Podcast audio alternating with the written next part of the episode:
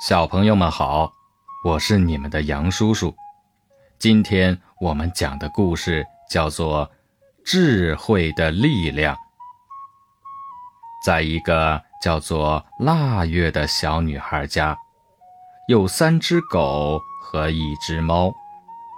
三只狗中，老大是一只大白狗，叫欣欣；老二是一只斑点狗，叫乐乐。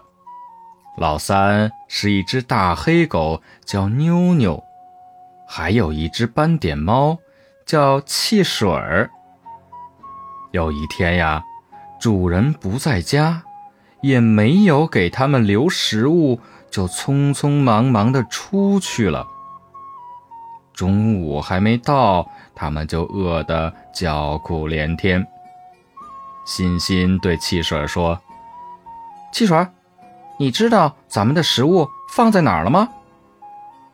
汽水无奈的回答：“喵，我只知道在厨房，而具体位置我就不知道了。”妞妞开始说话了：“哇哇，不如我们分头去找吧。”大家异口同声的说好，于是。大家便干了起来。欣欣在微波炉里找，乐乐、妞妞、汽水在三个橱柜里翻，结果他们都没有找到。这个时候，汽水突然发现头顶上有四个大柜子，欣欣开心地说：“我闻到了。”第二个柜子里有食物。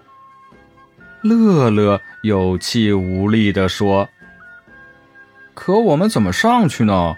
这么高的柜子，看来我们只能望梅止渴了。”大家冥思苦想，这样也不行，那样也不行。最后呀，汽水想到了点子，他说。不如我们叠罗汉吧。妞妞问：“啊，怎么叠啊？”汽水想了一会儿，又说：“从大到小，欣欣在最底下，乐乐站在他身上，然后妞妞上去，最后是我，由我来为大家取食物。”说干就干，他们很快就叠好了罗汉。汽水在最上面。他拿了骨头，又拿了小鱼，在这一个主人不在的中午，他们美美的饱餐了一顿。功劳最大的是想出好点子的汽水儿。从此以后呀，这三只小狗和汽水儿快乐的生活在一起，有福同享，有难同当。在这个小故事中。